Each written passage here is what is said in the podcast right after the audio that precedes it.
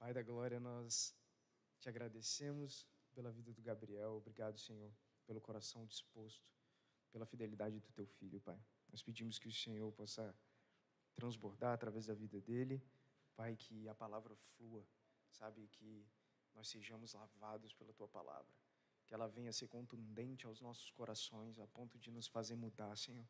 Em nome de Jesus, Pai, nós abençoamos o teu filho e pedimos, Pai, que o nosso coração seja como uma terra boa, uma terra fértil para que a tua palavra venha e cresça em nós. Em nome de Jesus. Amém. Ei, gente, bom dia. Tudo bom? É, é isso aí, gente. É sobre isso. Estamos aqui mais uma vez. Estou é, muito feliz de estar aqui é, nesse lugar aqui nessa manhã. É um privilégio mesmo. É, para quem não me conhece, eu sou Gabriel, eu não sou daqui, eu sou de Rondônia. Então, por isso que às vezes meu sotaque vai ser diferente para você, se me ouvir. Falo algumas coisas diferentes. É... E eu, eu estou aqui em Vitória desde entre 2017 para 2018. Eu vim para cá, não para. Hoje eu, eu, sou missionário aqui na base, né, em tempo integral também. É, não vim para cá para isso, eu vim para cá para ser missionário numa agência de missões lá no centro de Vitória chamada Avalanche. Se você não conhece, é, é, é bom você conhecer, é legal. E, e aí, quando eu vim para cá, para Vitória, desde que eu vim, eu já me conectei com a base. Quando eu vim em 2017 para estudar lá na missão, eu já vim visitar a base no domingo, é, é o dia livre né, que a gente tem. E aí, uma uma missionária lá, ela era membro aqui, aí ela me trouxe para conhecer e eu falei, ok, tipo assim, quando eu vim morar em Vitória vai ser aqui. E aí eu cheguei como quem não quer nada, é, e já cheguei fazendo um milhão de coisas na base que eu gosto, eu sou assim mesmo. É, enfim, e já se passaram aí esse ano, se passará cinco anos, né? Vai se fechar cinco anos. Eu vim para passar seis meses aqui em Vitória e esse é meu quinto ano. Então, assim, é, muita coisa acontece na nossa vida que a gente não tem noção, né? A gente não sabe muitas vezes onde que as coisas começaram, às vezes a gente não consegue enxergar onde as coisas vão terminar. É, e assim é a vida, assim é a jornada cristã. É, é assim que as coisas acontecem. E eu estava me lembrando é, do dia que eu falei para os meus pais que eu queria vir para Vitória e que eu sabia que eu tinha que vir para cá. E e meu pai pergunta, perguntou assim para mim, Gabriel, o que, que você vai fazer lá? E eu falava assim, eu não sei. Eu não sei o que, que eu estou indo fazer lá. E, e, eu tinha uma certeza no meu coração, eu tinha algo assim que não, eu não sabia explicar o que, que tinha dentro de mim assim. E eu só sabia que eu tinha que vir para cá. É, eu, eu tinha claro algumas coisas que eu ia fazer lá na missão e tal, mas eu sabia que não era só isso. Sabe, tipo assim, porque a, a vida ela não é só sobre o trabalho das nossas mãos, sabe? É, a minha vinda para cá não seria só sobre é, o que eu tinha para oferecer e construir no reino. É, eu sabia que é, isso aqui era só tipo assim, é, é um meio que Deus estava usando, sabe, para algo maior. E aí meu pai me perguntava, tipo assim, o que, que é isso, sabe? Tipo, o que, que você vai fazer lá que você não pode fazer aqui, sabe? Junto com a gente, em casa, na, na nossa igreja aqui. E eu falava, pai, eu não sei. É, enfim, e aí é, é, muito legal ver que se passaram, por exemplo, cinco anos. Hoje as coisas são um pouco mais claras. Né? Hoje eu consigo responder essa pergunta do meu pai de uma forma diferente. Então, o que, que eu vim fazer aqui? Mas a gente pode observar com isso, né? E, e, e observei com isso que é, isso faz parte da vida cristã, sabe? É, o nosso quando a gente inicia a nossa fé, quando a gente começa a trilhar uma jornada com, com o Senhor, é, uma, é, é um longo caminho onde a gente aprende a confiar menos em nós mesmos e mais em Deus. Sabe, é, a jornada cristã ela é esse longo caminho é, que a gente aprende a colocar a nossa fé em Cristo isso envolve a gente começar a confiar menos em nós mesmos, menos em nossos planos, menos em aquilo que nós achamos sobre as coisas. É, muitos, é, infelizmente, passam muito tempo é, sem trabalhar isso no coração, sabe? E às vezes acabam o fim da sua jornada ainda confiando muito em si mesmo. Mas a jornada cristã não é assim. A jornada cristã é realmente esse longo caminho onde a gente faz essa mudança do nosso coração, sabe? É, onde nós deixamos de amar a nós mesmos e nós fazemos Deus como o amor supremo do nosso coração. É, e aí eu quero começar lendo um versículo em é, Provérbios, se você quiser abrir. Eu vou ler vários versículos. É, Provérbios capítulo 3.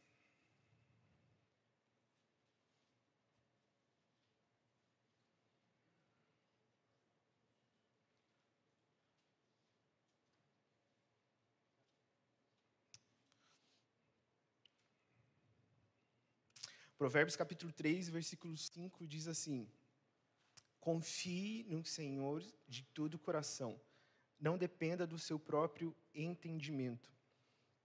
É, e é basicamente isso, sabe? É assim que a gente inicia, a gente precisa se encontrar no meio da nossa caminhada, é, de fazer esse caminho de confiar no Senhor de todo o nosso coração.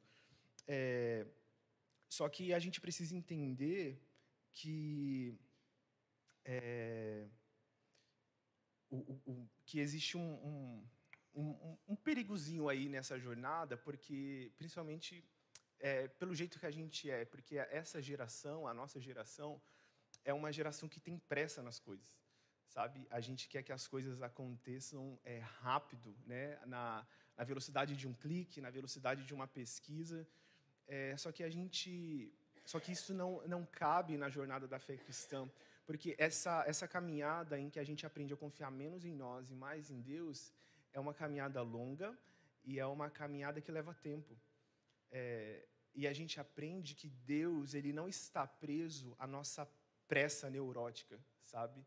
Deus tem o tempo dele é, e Deus faz as coisas no tempo que as coisas realmente são, nas coisas, no tempo que as coisas deveriam acontecer é, e não do jeito que a gente quer. E a gente não é ensinado e a gente não é treinado na virtude da paciência, sabe? E nem da disciplina da espera. A gente não é ensinado é, sobre isso. E o problema que cristãos, discípulos de Cristo, é, de Cristo é, encontrarão na caminhada, se não souberem esperar, é, é que a, a, a pressa ela produz uma fé imatura sabe? É, é, ela não, não amadurece a nossa fé, mas ela produz cristãos inseguros, ela produz cristãos manipuladores e ela produz cristãos ansiosos. Sabe, se a gente não conseguir se entender aí com Deus nessa caminhada, a nossa fé não amadurece, porque realmente ela leva é, esse tempo o processo que nos leva a confiar mais em Deus e menos em nós mesmos é um processo lento, ok? É um processo que tem a, a sua forma de, de acontecer. É, e isso vai totalmente contra tudo aquilo que a gente escuta no mundo, né? Por isso que a gente sempre fala que a caminhada cristã é uma caminhada na contramão do mundo. As coisas do reino de Deus, elas acontecem de uma forma diferente.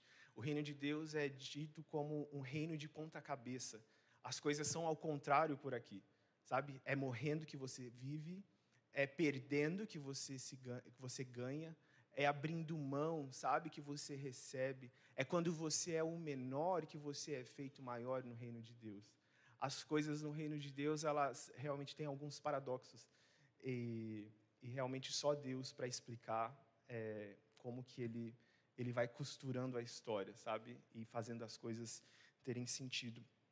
Mas é, a gente aprende, então, na nossa vida, que, que viver, em grande medida, é, é esperar. E a gente não sabe esperar. A gente não sabe esperar. A gente não foi ensinado a esperar. É, a gente não consegue enxergar o tempo da espera. E a espera é, ela é um tempo, ok? É, a espera ela é um tempo e ela foi feita para ser vivida de uma forma que só a espera oferece e proporciona. A espera é aquele tempo que é, onde as páginas são viradas, sabe? Aquele tempo entre uma página e outra ser virada, esse é o tempo da espera. Na, na música, é, tem a partitura que a gente toca, né? E existem notas na partitura que é, a, é o silêncio. E o silêncio ele é tocado, porque se não houvesse silêncio, é, seria uma eterna desarmonia, sabe? Não haveria melodia, não haveria sentido à música. Então, o silêncio ele é tocado. É, esse tempo onde é, não se é tocado nenhuma nota, sabe? Ele é intencional. É um tempo aquilo ali. É, sabe esse esse tempo que leva entre um passo e outro, sabe? Até esse tempo que o nosso pé toca o chão. É, a gente poderia dizer que mais ou menos é isso, sabe? A espera. É esse tempo onde as coisas estão acontecendo é, a gente não é, entende muitas vezes, a gente não vê a olhos é, é palpáveis, sabe? Mas algo está acontecendo. É, e a espera é como se ela preparasse o caminho, sabe? A espera, ela prepara o caminho para o que vem a seguir. É, então, é mais ou menos isso, assim, a espera que a gente poderia dizer.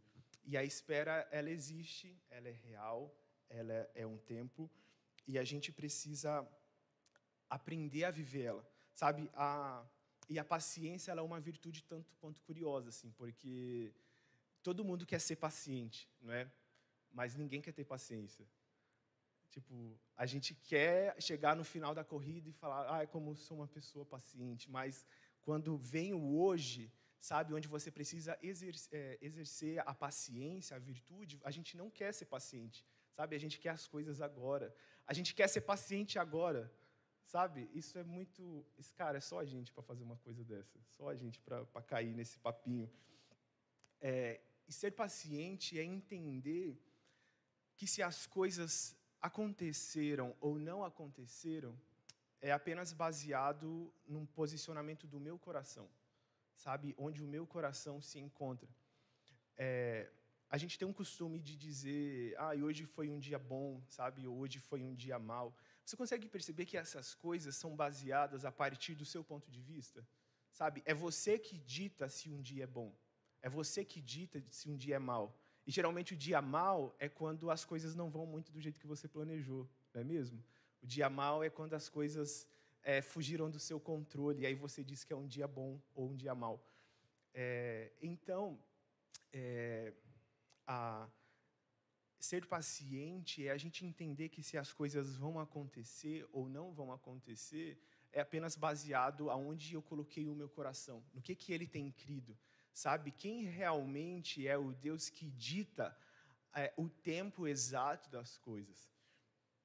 É, e a nossa espera, a espera cristã, ela está baseada numa fé em Deus e no que Ele está fazendo através de Jesus Cristo quem mais, sabe, é, é, quem é a melhor pessoa para explicar o que é paciência e para dizer como é ser paciente se não cristão, sabe, se não aqueles que caminham na fé cristã, porque nós caminhamos o nosso dia a dia, cada dia, a nossa vida, é, em direção com os olhos fixos é, em uma obra que Deus está fazendo, em uma obra que não se não está completa aqui sabe? Então a gente caminha com paciência, esperando o dia glorioso do retorno do Senhor, sabe? O dia que é, não haverá mais dor, não haverá, haverá mais lágrimas, enfim, sabe? Então a fé cristã, meus irmãos, ela é uma fé que exige paciência, é uma caminhada que leva tempo, é uma caminhada que a gente precisa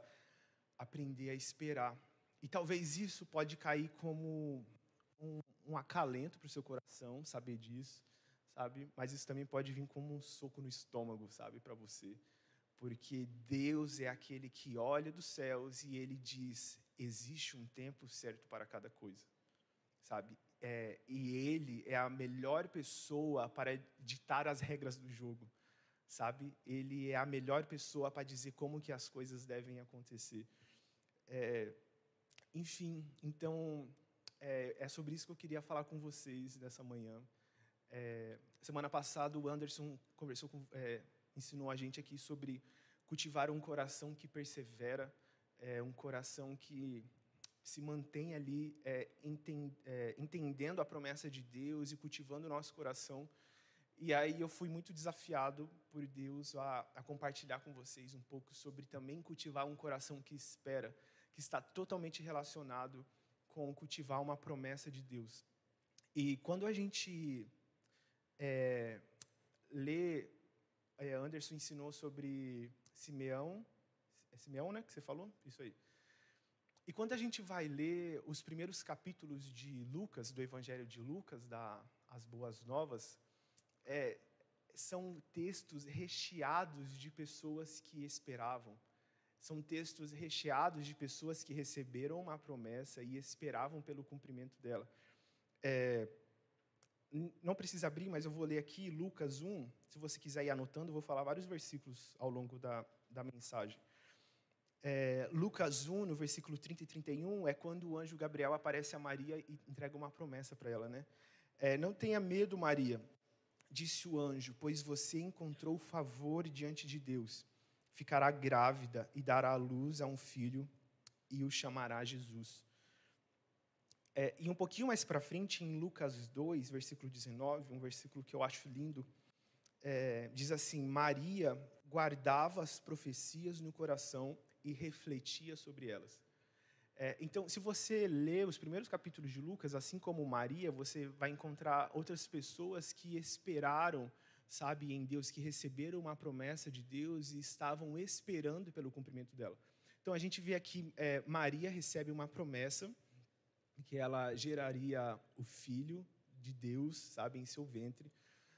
É, e a gente vê que no desenrolar da vida de Maria, em Lucas 2, Maria cultivou uma vida de perseverança, como o Anderson falou, é, e onde ela guardava a profecia no coração e ela refletia sobre ela.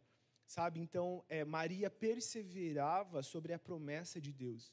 Maria cultivava um coração onde ela se lembrava do que Deus tinha falado, onde ela cria, sabe, no que Deus tinha plantado no coração dela, uma promessa. Sabe, Maria foi perseverante em cultivar um coração que, que, que se lembrava, sabe, das promessas de Deus. E, e quando a gente fala sobre espera, e vendo esse contexto, por exemplo, essa, essa movimentação toda aqui de Lucas, a gente pode considerar que a espera é um movimento é, de alguma coisa que se inicia em Deus a partir da vontade dele e revelada através de uma promessa. Então, é, é, como se a espera começasse assim, sabe? A partir de algo, a partir de algum movimento que se inicia fora da gente, é, iniciada pelo próprio Deus, a partir de uma promessa. É, é como se a, a, promessa fosse isso, sabe? Como se fosse é, algo que vem realmente do próprio Deus, não nasce do seu coração. E as pessoas que receberam é, promessas do Senhor são pessoas que, é, tipo, possibilita entrar no lugar da espera. A gente só consegue entrar é, no tempo da espera a partir de uma promessa de Deus. Ok? Faz sentido para vocês até aqui? Então tá bom, vou falar muito isso. Faz sentido para vocês, para eu saber se está dando certo. É, essas pessoas, elas receberam algo de Deus, algo que começa a ser trabalhado dentro delas. É, a ideia é como se fosse uma semente, sabe, que fosse plantada no coração. Isso começa a mexer, isso começa a mudar, isso começa a gerar alguma coisa. Então é possível a gente dizer que a espera ela é um movimento, é algo é, e por ser um movimento é algo que se mexe, é algo ativo tá bom? A espera não é uma a espera cristã não é uma espera passiva. Não é a mesma ideia que você tem de espera, por exemplo, de estar na fila do banco, sabe? E você esperar ser atendido. Essa não é o tempo da espera cristã. A, a espera cristã ela é ativa, ela é um movimento. Mas, porém, ela, é um, ela não é um movimento que surge do nada, sabe? Dentro de você e ela vai te levar para algum lugar.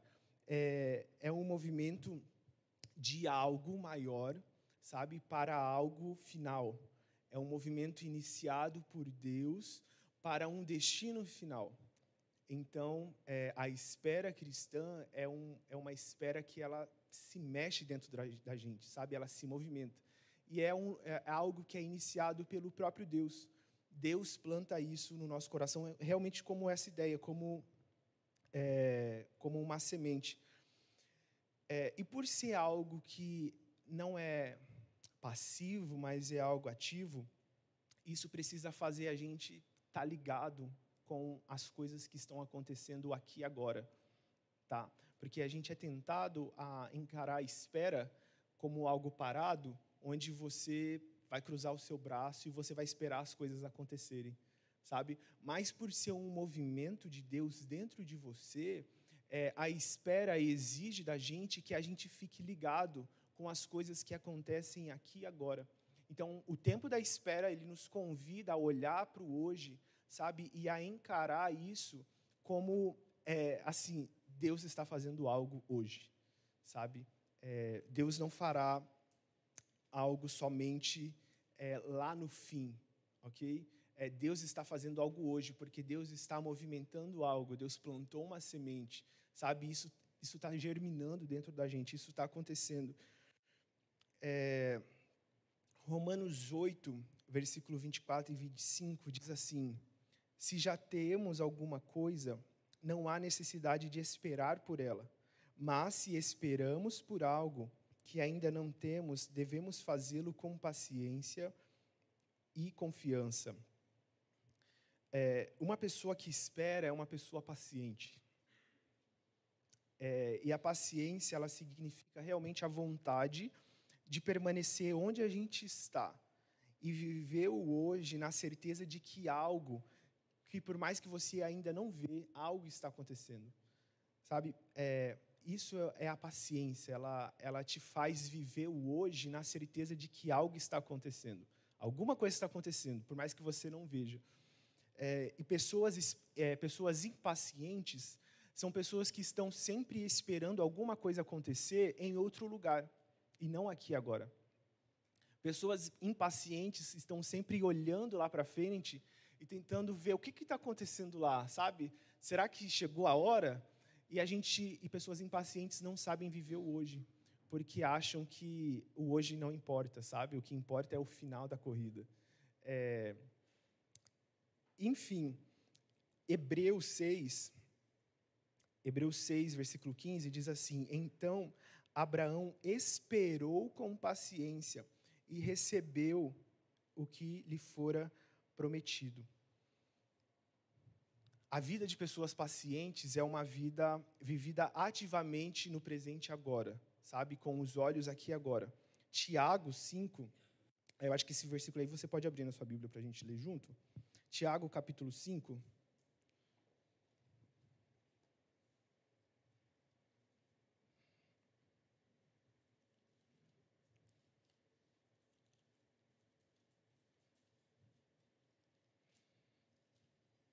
Tiago, capítulo 5, versículo 7 e versículo 8.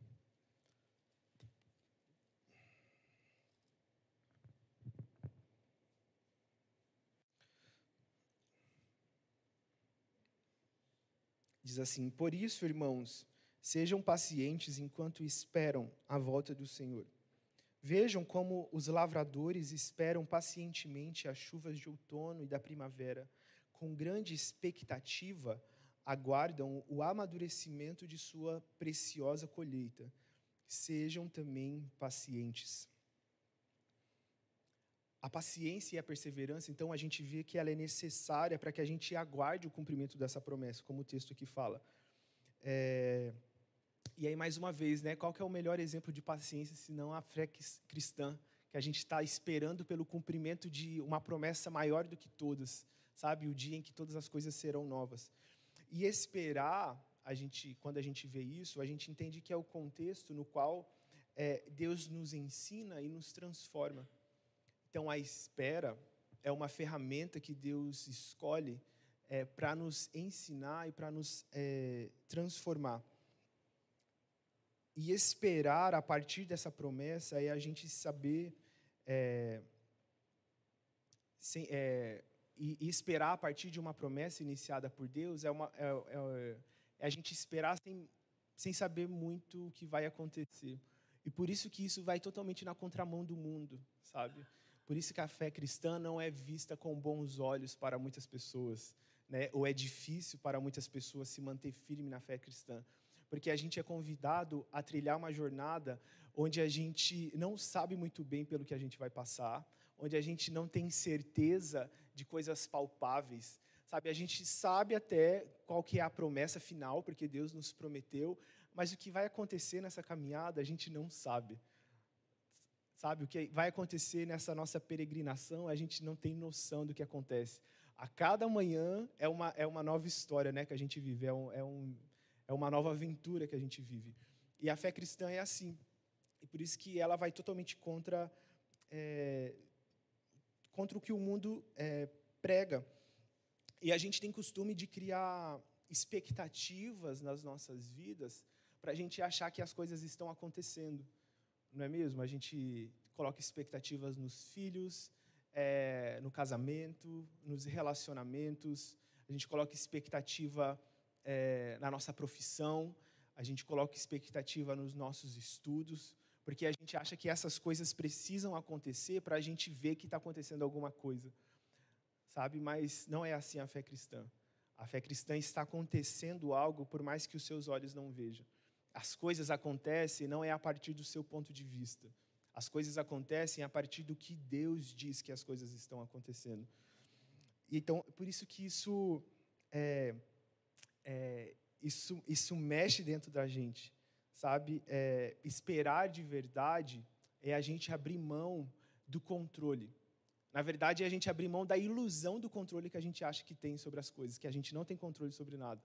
Então, esperar é um convite a gente abrir mão disso e deixar Deus definir a nossa vida baseado em seu amor e não baseado em nossos desejos.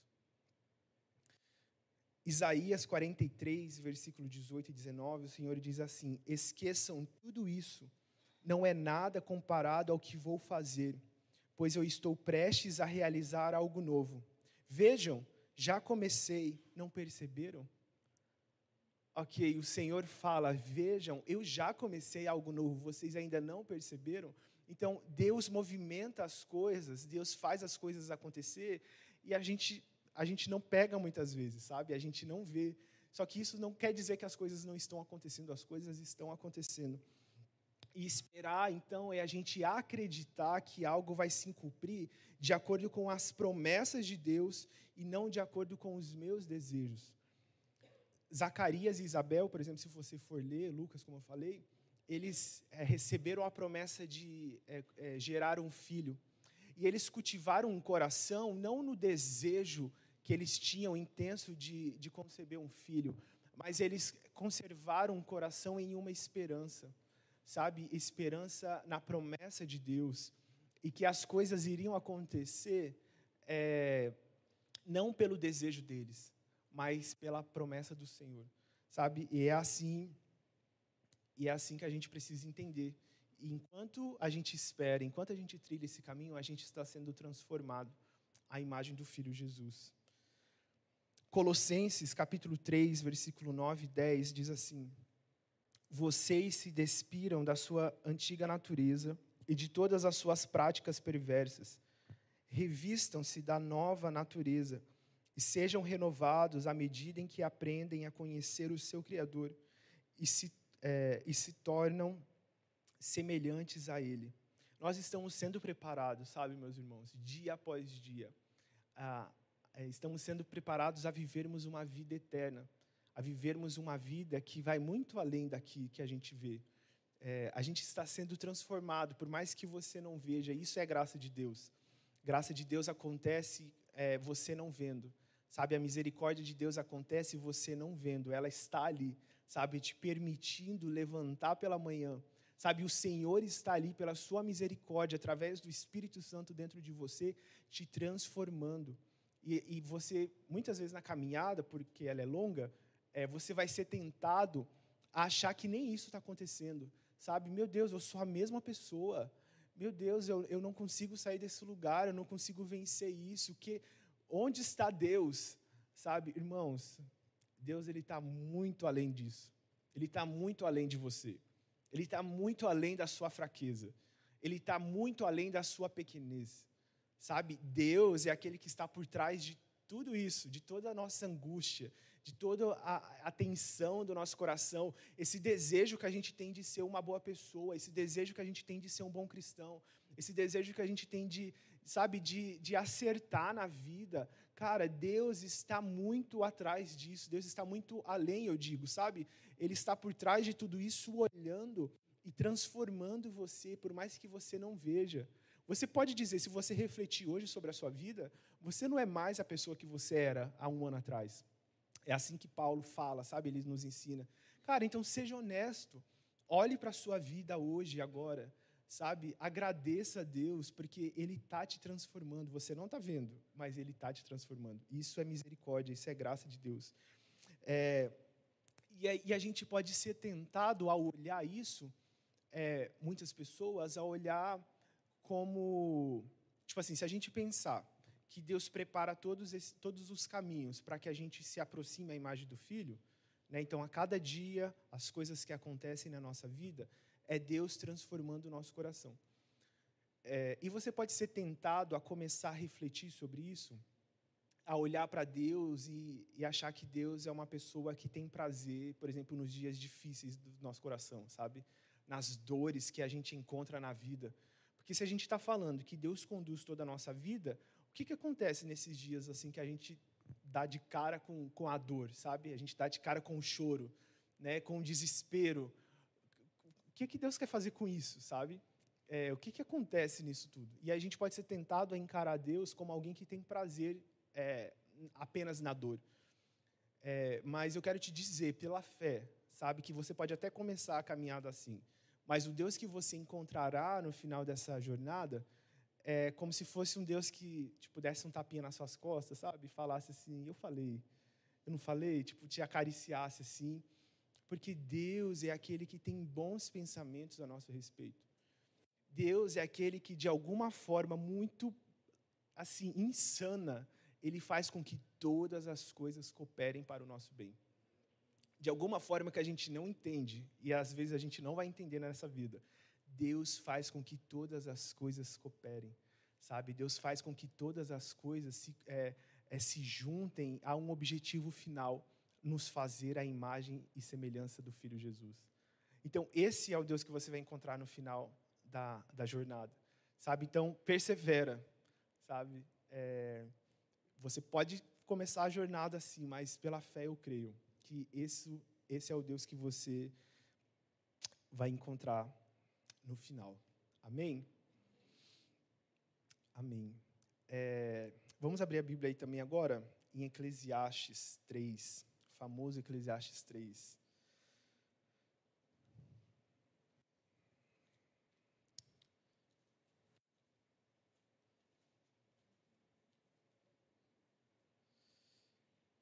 Se eu achar aqui, a gente vai ler. Peraí.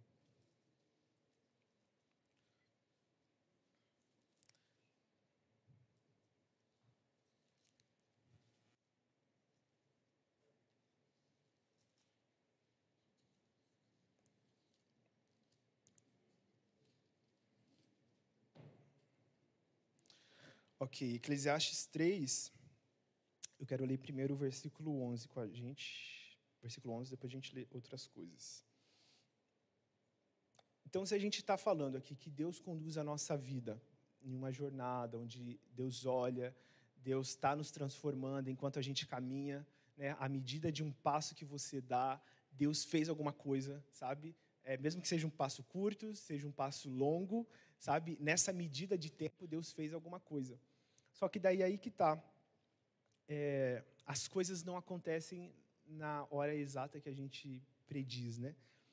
Eclesiastes 3, versículo 11, diz assim: E no entanto, Deus fez tudo apropriado para o seu devido tempo. Ele colocou um senso de eternidade no coração humano. Mas mesmo assim, ninguém é capaz de entender toda a obra de Deus do começo ao fim. Ok, ninguém é capaz de entender toda a obra de Deus do começo ao fim. Nós somos seres limitados ao tempo, sabe? E o nosso coração impaciente, ele exige que as coisas aconteçam aqui agora, no meu tempo, sabe? Na hora que eu quero. A gente olha apenas para o agora, não é verdade? A gente sente fome e a gente quer comer agora. Eu sinto sede e eu quero beber água agora. A gente olha só agora, para o tempo de agora, para as coisas que eu quero. E a gente esquece, ou na verdade ninguém nunca nos ensinou, que as coisas levam tempo para acontecer. Entre o plantio, sabe, de uma semente, até se desfrutar do fruto dessa semente que foi plantada, exige um tempo. Existe um tempo entre o plantio e a colheita, e a gente não foi ensinado a isso. E entre a nossa ignorância e a nossa imaturidade, a gente quer que as coisas aconteçam sempre iguais. Não, porque, tipo assim, a gente fala, né? Não, Deus já, já, eu já passei por isso e as coisas aconteceram desse jeito, sabe? Eu, sei lá, eu passei uma semana chorando, depois eu já estava bem. Ou tipo assim, não, eu fiquei com esse questionamento aí um mês, mas depois Deus me respondeu e as coisas aconteceram diferente. A gente acha que as coisas sempre vão acontecer da mesma forma, no mesmo tempo, sabe? A gente é muito tentado, eu sou muito tentado a isso, a achar que Deus sempre vai falar comigo das mesmas formas, sabe? Por exemplo, quando Deus falou para eu vir para cá, para Vitória, Deus falou de um jeito. E aí eu sou tentado a querer dizer, tipo assim, cara, se Deus quiser falar alguma coisa para mim, Ele vai fazer isso, isso, isso ou, ou aquilo, sabe? Meus irmãos, Deus, Ele, é, Atos 16, Paulo vai falar que Deus não se assemelha a nenhuma figura humana ou a nada feito por mãos humanas, sabe? Eu não posso dizer que Deus é igual a esse óculos, sabe? Eu não posso dizer que Deus é igual essa mesa. Não, não há nada que caiba a Deus não há nada, sabe, que se assemelhe a Deus. O, o que você pensar ou imaginar sobre Deus ainda é pouco sobre o que Ele realmente é. Isso é quem Deus é. Então, Deus vai fazer da forma que Ele quiser, do jeito que Ele quiser, às vezes de uma forma totalmente inesperada, de uma forma totalmente diferente do que você já conhece sobre Ele. Vamos ler aí Eclesiastes, versículo 1. Isso aqui pega com a gente, isso aqui, esse versículo amassa a gente, mas vamos lá. Ninguém solta a mão de ninguém. Há um momento certo para tudo. Um tempo para cada atividade debaixo do céu. Há tempo de nascer e há tempo de morrer.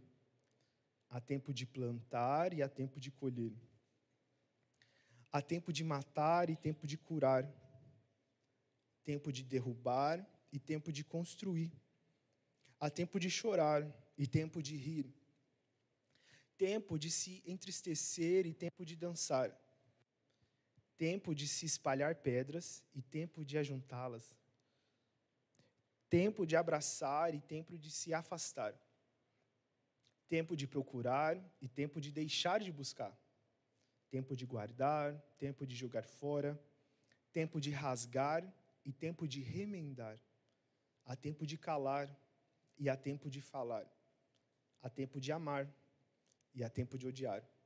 Há tempo de guerra e tempo de paz. Então, há um tempo para cada coisa, sabe? Coisas que a gente nem imagina, é, existe um tempo para elas. Isso confronta a gente porque a gente, a gente tem uma agenda, sabe? A gente tem os nossos cronogramas. É, e a gente vai encontrar um Deus que não está nem aí para a sua agenda a gente vai encontrar um Deus que, é, que você vai achar que você tem uma ideia brilhante de como a história deve ser conduzida. Ai, Deus, eu acho que as coisas devem acontecer assim, sabe? E Deus não está nem aí no sentido de que é, a sua ideia brilhante sobre as coisas, ela não é tão brilhante assim, sabe? Você não é aquelas coisas que você acha assim. Ai, eu sou muito bom em fazer planos, sabe? Você não é bom em fazer planos. É, e Deus sabe exatamente o que Ele está fazendo na vida e no tempo de cada um de nós. Deus não se atrasa e Deus não se adianta em nada. Absolutamente nada acontece em vão ou deixa de acontecer por um descuido. Sabe? Esse é o nosso Deus. E cada momento vai trazer o seu desafio diferente. Não é verdade? O tempo de chorar vai trazer os seus desafios. Assim como o tempo de sorrir vai trazer os seus desafios. Você acha que é fácil sorrir? Não é fácil, não. né? Os, os tempos, cada tempo ele vai trazer o seu desafio.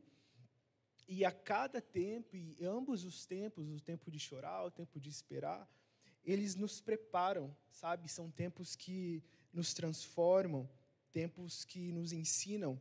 E todos esses tempos a gente é chamado a, a viver o que está acontecendo aqui agora. Sabe, se é tempo de chorar, então hoje vai ser tempo de chorar. Eu vou viver o hoje com o tempo de chorar.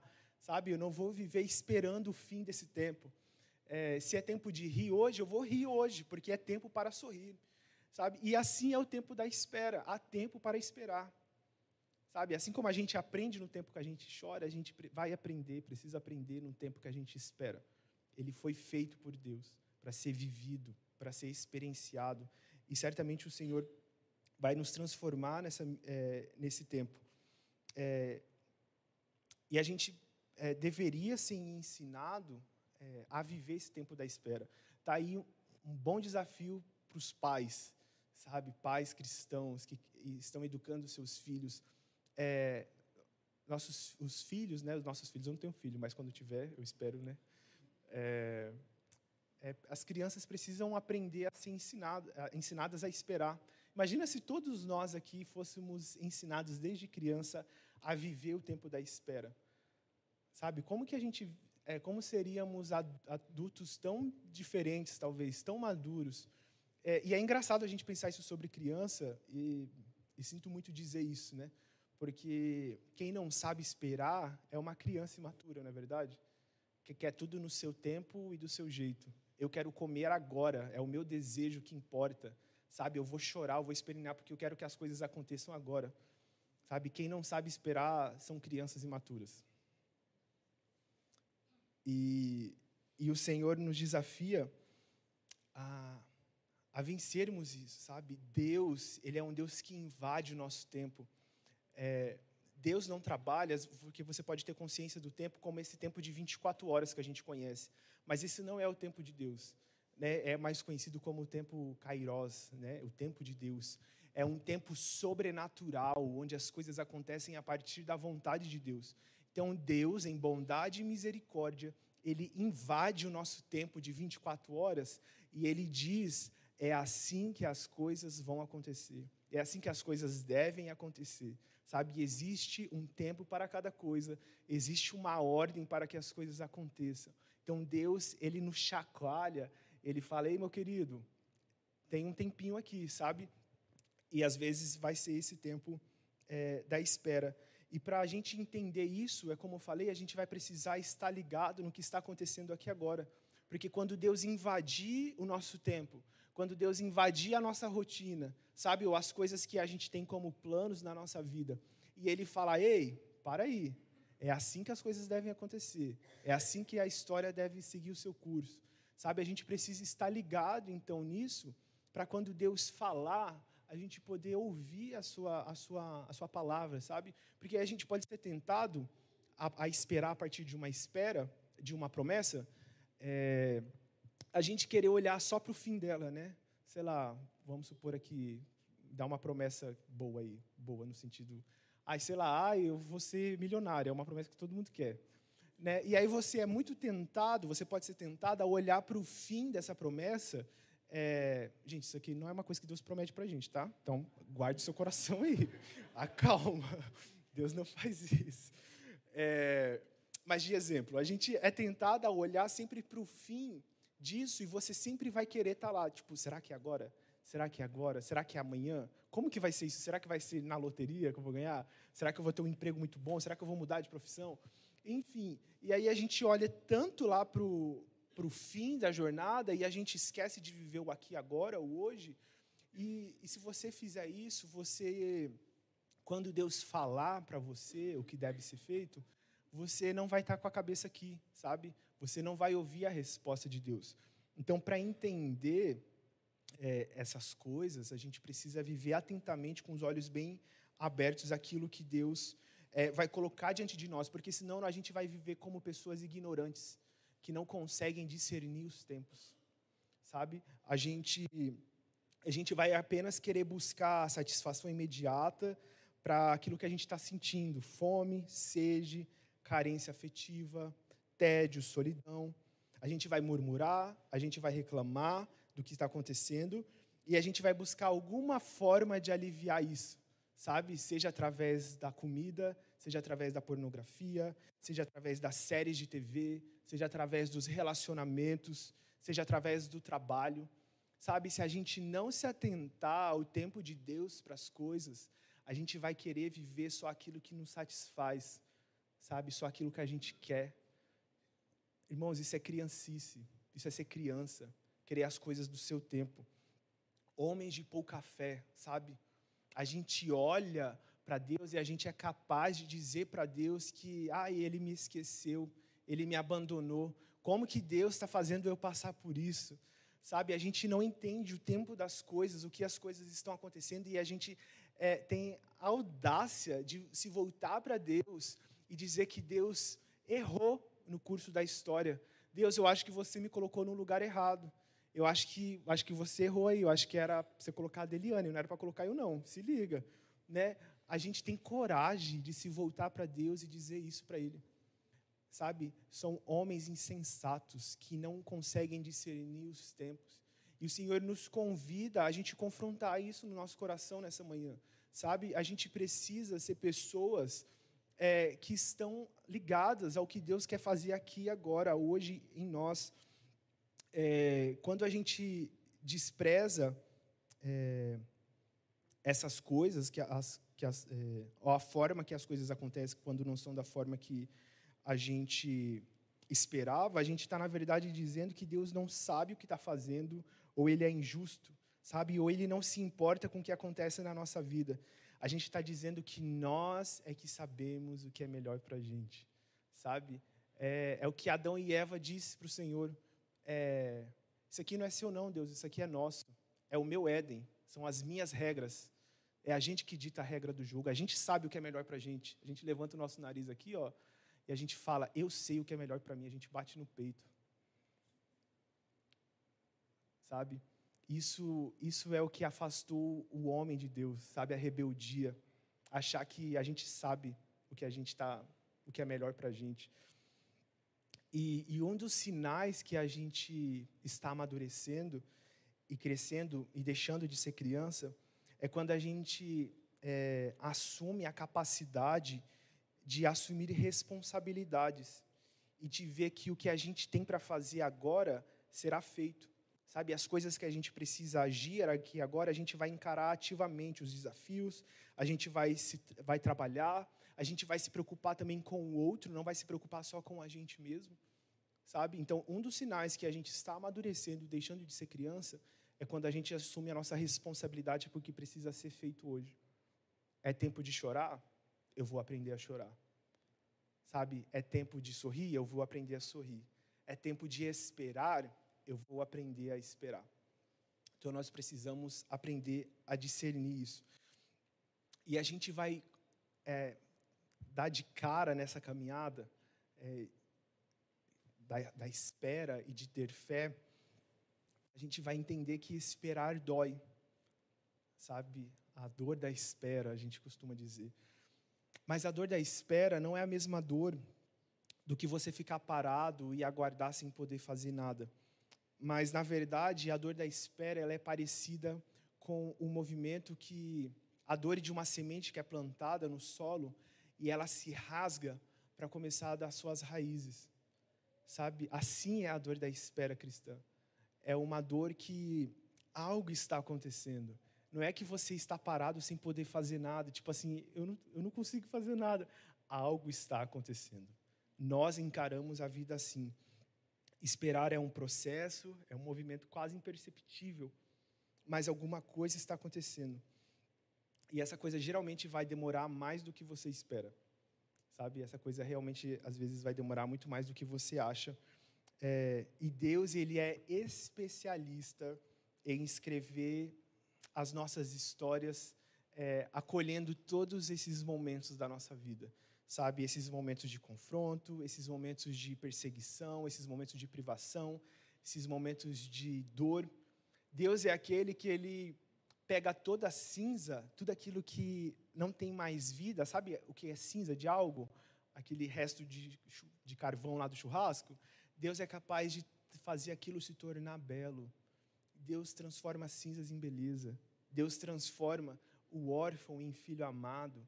Sabe? Então, Deus é, é um autor especialista em escrever nossas histórias é, das mais variadas formas e fazer com que todas as coisas cooperem para o nosso bem, sabe? No fim de algo.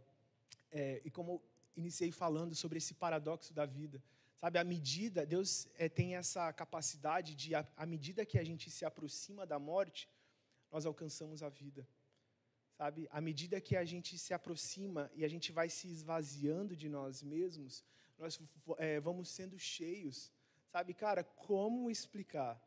sabe? Como explicar a sabedoria que habita em Deus. E aí a gente vai ver nisso aí que é, Deus também é especialista em frustrar as nossas mais queridas expectativas, né? tudo aquilo que a gente esperava sobre a vida. E cada vez que a gente tem uma expectativa frustrada, o pecado surge em nós como uma força no nosso coração, tentando trazer desânimo, tristeza, falta de fé e desconfiança. Cada vez que somos frustrados, algo cresce em nós, sabe? É, querendo, querendo amargar o nosso coração, sabe? Tentando fazer isso. Por isso que é importante a gente entender que as nossas expectativas é, de sucesso e de felicidade, elas geralmente elas estão fundamentadas em ilusões e por isso elas serão frustradas. Então, saiba disso, sabe? Você vai ser frustrado. Já fica consciente disso. A sua expectativa vai ser frustrada. Porque geralmente a sua expectativa está fundamentada em, um, em algo que é ilusão, algo que não é real, algo que você acha que vai dar certo, mas quando você chegar no final da, da sua vida, é como o autor de Eclesiastes fala: é tudo vaidade, é tudo vapor, você é, evapora da sua mão, sabe? Some. O que você achava que era concreto, quando você chegar no fim da caminhada, vai sumir da sua mão. Sabe? Então é por isso que o Senhor frustra as nossas expectativas, porque elas são irreais. É... E mesmo você sabendo disso, mesmo você sabendo que a sua expectativa vai ser frustrada, isso vai doer, sabe? E quando doer, você vai chorar, sabe? Você vai chorar muito. É... Desculpa, gente, mas é bom a gente saber disso aí. É... Mas é, a gente vai chorar como Ana chorou, sabe? Como tantos outros ainda choram até hoje. E a gente vai buscar os recursos que a gente precisa no Senhor. É, mas também a gente vai confiar no Senhor, como Abraão confiou, sabe?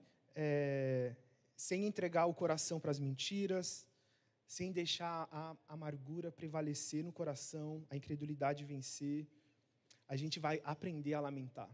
A gente precisa aprender a lamentar. A gente pode ficar triste, a gente pode chorar, mas a gente vai encontrar um Deus que é capaz de lidar com isso. Sabe, a gente precisa encontrar esse Deus. E a gente precisa derramar o nosso coração diante de Deus. É, quando Jesus fala em Mateus 5, 24, bem-aventurados que choram, porque serão consolados a gente vê, não é bem-aventurados os que choram porque encontrarão respostas ou entenderão todas as coisas, sabe? Felizes são os que choram porque serão consolados. Deus, ele está muito mais interessado em nos consolar quando a gente chora do que nos dar grandes respostas. Então, quando as nossas expectativas forem frustradas, quando doer, quando a gente começar a chorar, a gente precisa abrir o nosso coração para o autor da vida a gente precisa abrir o nosso coração para o Senhor e saber que Ele é, é, o mais interessado em nos acolher nesse momento. Sabe, a gente é, precisa nesse momento não se fechar em amargura, não se fechar, sabe, em, em raiva, sabe, em, em ódio. A gente precisa se abrir em vulnerabilidade para aquele que dá conta, sabe, e para aquele que sabe que tá, como que está conduzindo a história. Se Ele te colocou ali, Ele sabe o que Ele está fazendo. E Ele é aquele que. É, Deus é essa pessoa que quer te acolher nesse momento. Sabe? Então, a gente precisa é, aprender a, a aceitar esse, esse consolo de Deus nesses momentos e não querer fugir disso. E, ao, é, e quando a gente faz isso, a gente descobre um caminho que destrói todos os ídolos do nosso coração e tira de nós a ilusão do controle. Por isso que dói, porque os ídolos do seu coração estão sendo destronados, sabe? Glória a Deus por isso. Deus está retirando outros amores do seu coração.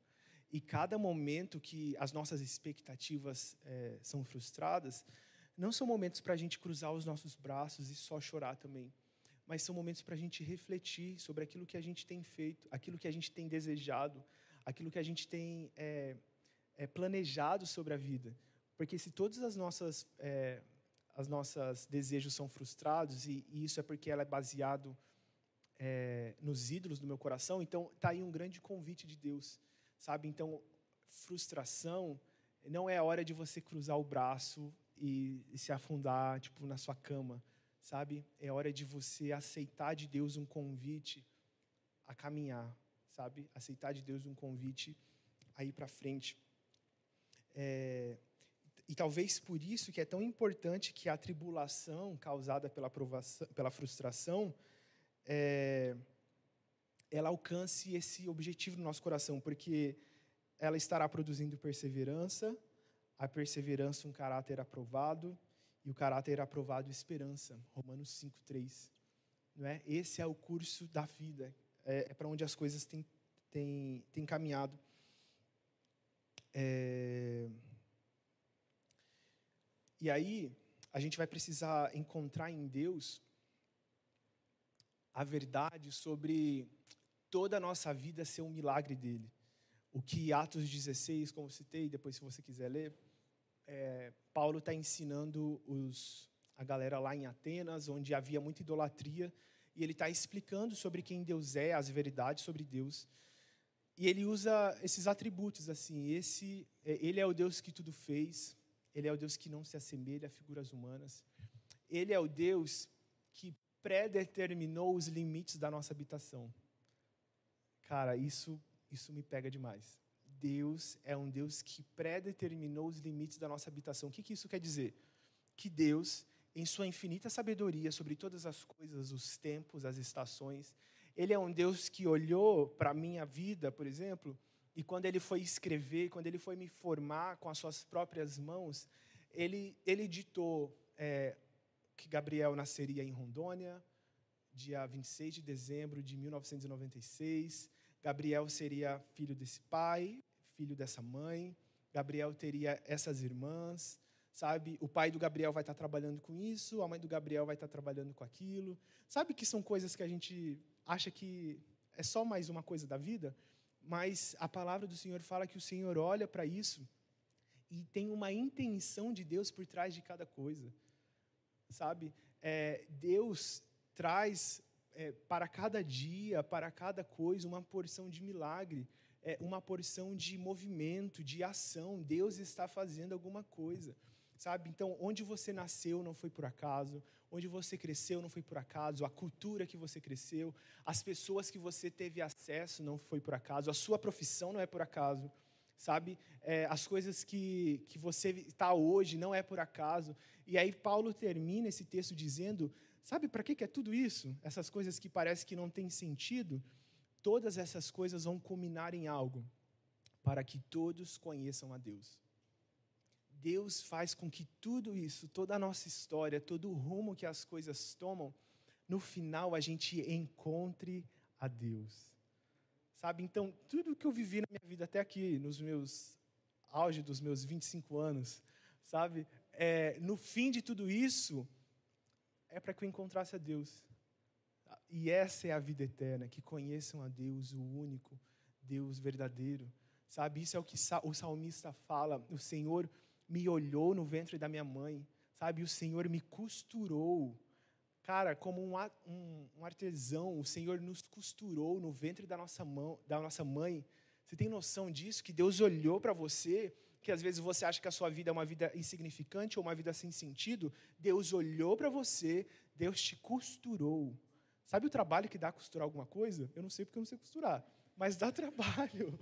Eu, dá trabalho, não dá? Aí, é, lugar de fala.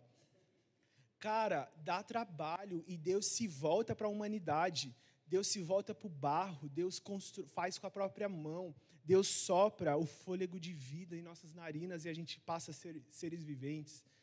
Sabe? Então Deus se volta para você, Deus te fez, sabe? É, e, e, a sua história aqui, que sei lá, vamos, vai chegar a 80, 90, 100 anos, 110 anos, não sei. A sua história, ela é apenas parte de uma história muito maior, sabe? De algo muito, muito além de você que Deus está escrevendo, sabe? Antes dos seus 90, 100 anos de vida, Deus escreveu muita coisa.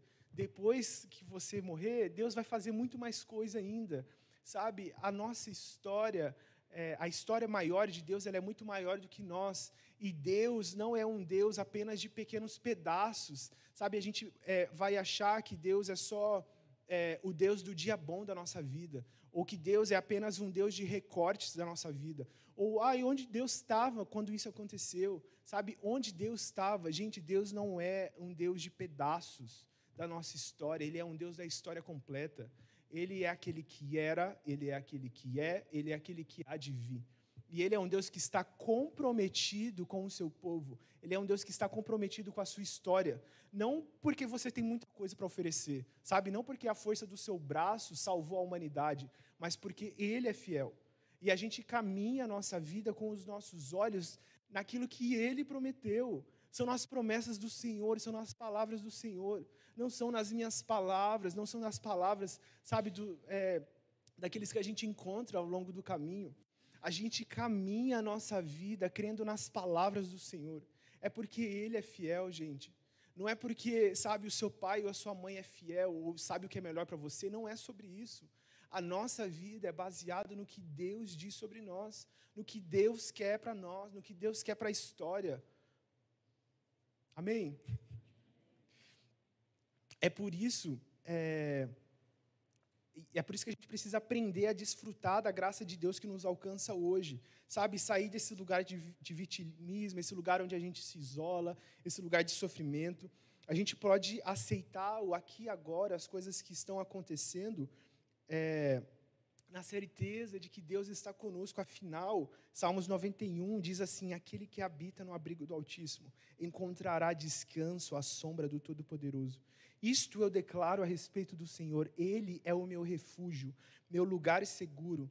Ele é o meu Deus e nele eu confio. Então eu não paro nas frustrações da vida, eu não paro quando as coisas não acontecem do jeito que eu quero.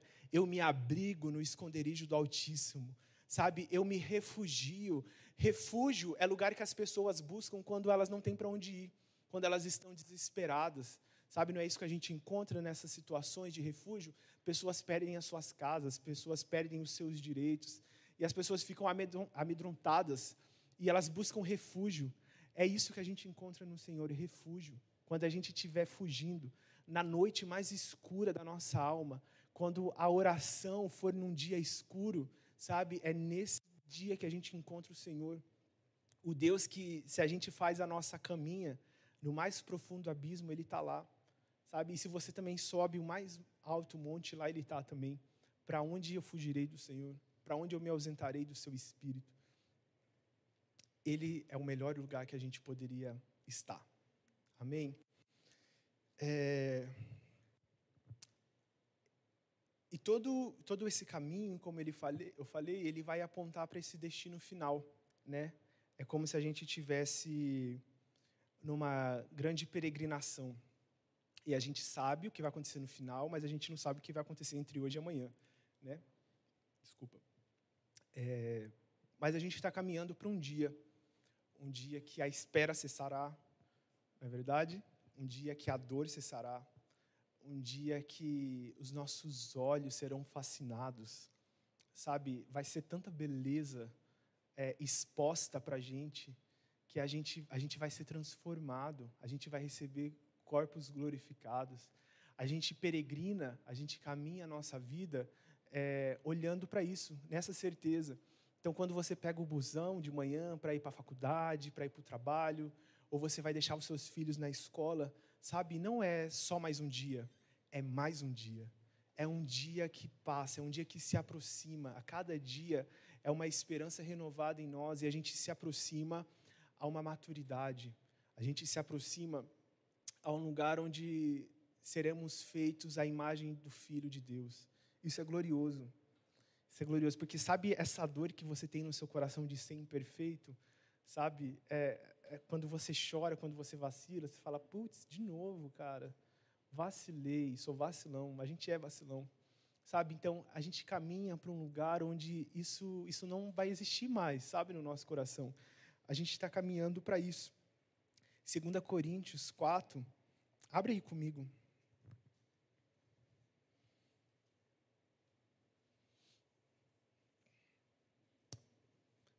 Já estou querendo encerrar já com esse versículo.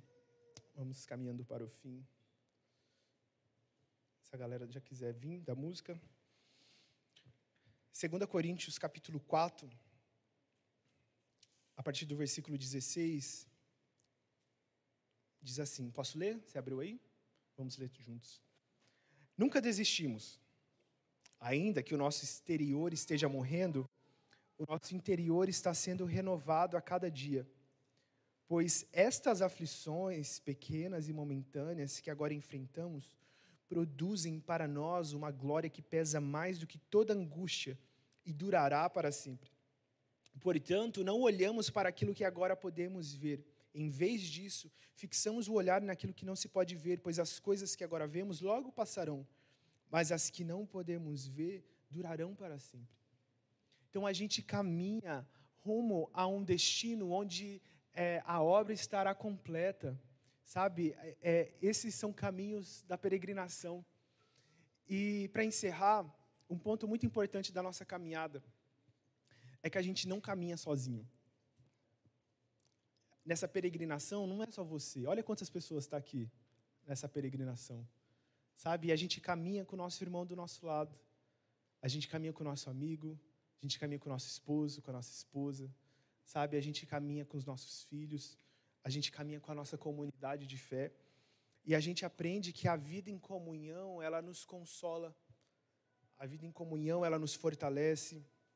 O abraço amigo, a palavra de orientação e de ânimo, a oração conjunta, sabe? Quando a gente dá as mãos e ora uns pelos outros, o desabafo numa conversa, o choro junto, é, o cuidado um do outro. Olha para o exemplo de Isabel e Maria. Isabel recebeu uma promessa de que ela geraria um filho, né? E ela cultiva o coração não num desejo, mas numa esperança. E Maria recebe também uma promessa de Deus que ela daria luz ao filho, ao filho de Deus. É, e aí quando Maria e Isabel se encontram, é, Maria, é, Isabel está ali no seu início de gestação, de sei lá quantos meses, não lembro agora. E aí diz que o bebê salta dentro da barriga de Isabel. E Isabel é cheia do Espírito Santo de Deus e naquele momento Maria também entende o que está acontecendo. Então, nessa caminhada em comunidade, é, Isabel é cheia do Espírito Santo. Isabel entende que as coisas aconteceram no tempo que deveria acontecer. Afinal, Isabel gerou João Batista, né? E João Batista era aquele que prepararia o caminho do Senhor. Não fazia sentido João Batista ter nascido 15 anos antes de Jesus, sabe? Ou sei lá quantos, 50 anos antes de Jesus. João Batista nasceu na hora que ele deveria nascer para que se cumprisse uma promessa que daria resposta a uma espera de todo um povo. Toda uma terra esperava pela volta do Filho de Deus. Toda a terra ansiava, toda a criação ansiava a manifestação do Filho de Deus. E, e Deus planta em Isabel uma promessa, sabe? E essa promessa se cumpre no tempo certo, para que, que a ordem, para que a história de Deus continue a ser contada, a ser narrada, para que outras pessoas tenham acesso ao Senhor, para que outras pessoas se aproximem do Senhor. Então, a promessa de Isabel cumpre na hora certa, sabe? E, e isso testifica o coração de Maria de que realmente aquilo era de Deus. Então, tá vendo como a vida em comunidade ela nos lembra das promessas de Deus, ela nos assegura de que as coisas vão acontecer. E as coisas vão acontecer, meus irmãos para que no fim de tudo, sabe, você seja feito uma pessoa madura, você seja feito é, não mais como criança, Amém? Agora não, não falo mais como criança, não ajo mais como criança, agora ajo como homem. É assim que apóstolo Paulo fala. E, e essa é a nossa ideia de fim da caminhada. Então, enquanto a gente espera, muita coisa acontece. Enquanto a gente olha e cultiva a, a semente da promessa do Senhor em nosso coração, muita coisa acontece. Entre se cumprir o que o Senhor plantou no seu coração é, e realmente aquilo acontecer, muita coisa acontece. A vida acontece, sabe? E esse é o dia que o Senhor fez, Salmo 118, e a gente se alegra nele. O Senhor olhou para o dia de hoje, visualiza isso: Jesus numa cruz.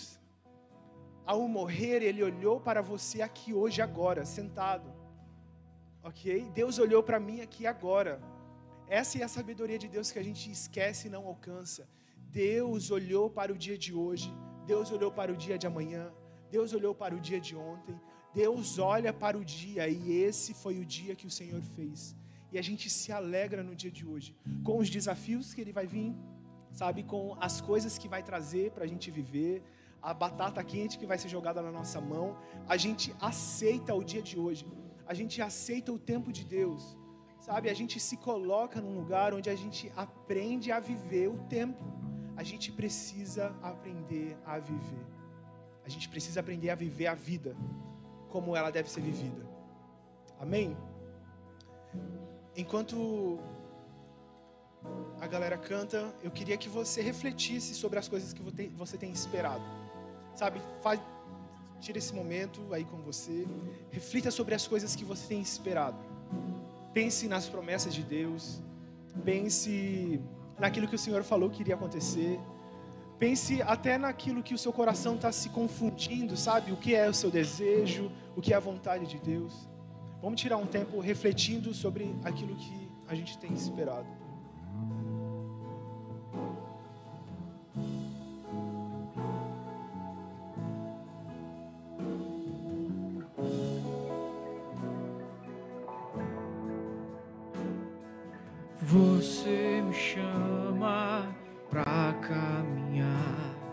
No firme fundamento do que não se vê, o real, invisível, o que me faz ir além do que é tangível. Não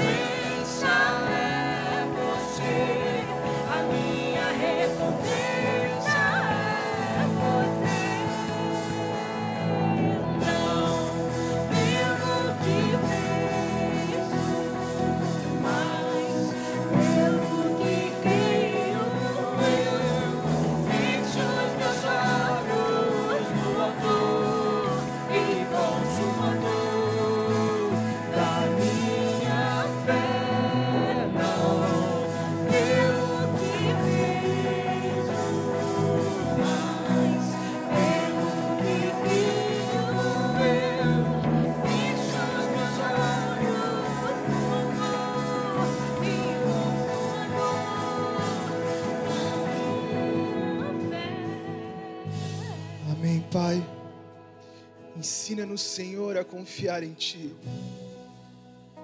Ensina-nos, Senhor, a entregarmos a ilusão do controle, a ansiedade, o medo da espera. Nos ajude, Senhor, a ver aquilo que é real, aquilo que é verdadeiro. Ah, Senhor, nos ajude a trilharmos um caminho de confiança. Afinal, se o Senhor for o pastor da nossa alma, de nada teremos falta, nada poderá fazer com que a gente eh, desfaleça em fé. Se a gente tiver o Senhor como o Deus verdadeiro sobre o nosso coração, sobre aquilo que é verdadeiro, aquilo que é real. Ah, Pai, o Senhor vai lavando os nossos olhos, o Senhor vai desembaraçando os nossos olhos, e a gente consegue ver aquilo que é verdadeiro. Ah, Senhor, nos faça maduros, enquanto nós esperamos, nos faça, Pai, a imagem do Filho Jesus. Nos faça, Pai, à medida que caminhamos, à medida, Pai, que trilhamos a vida, a gente quer se aproximar à estatura perfeita do Filho Jesus.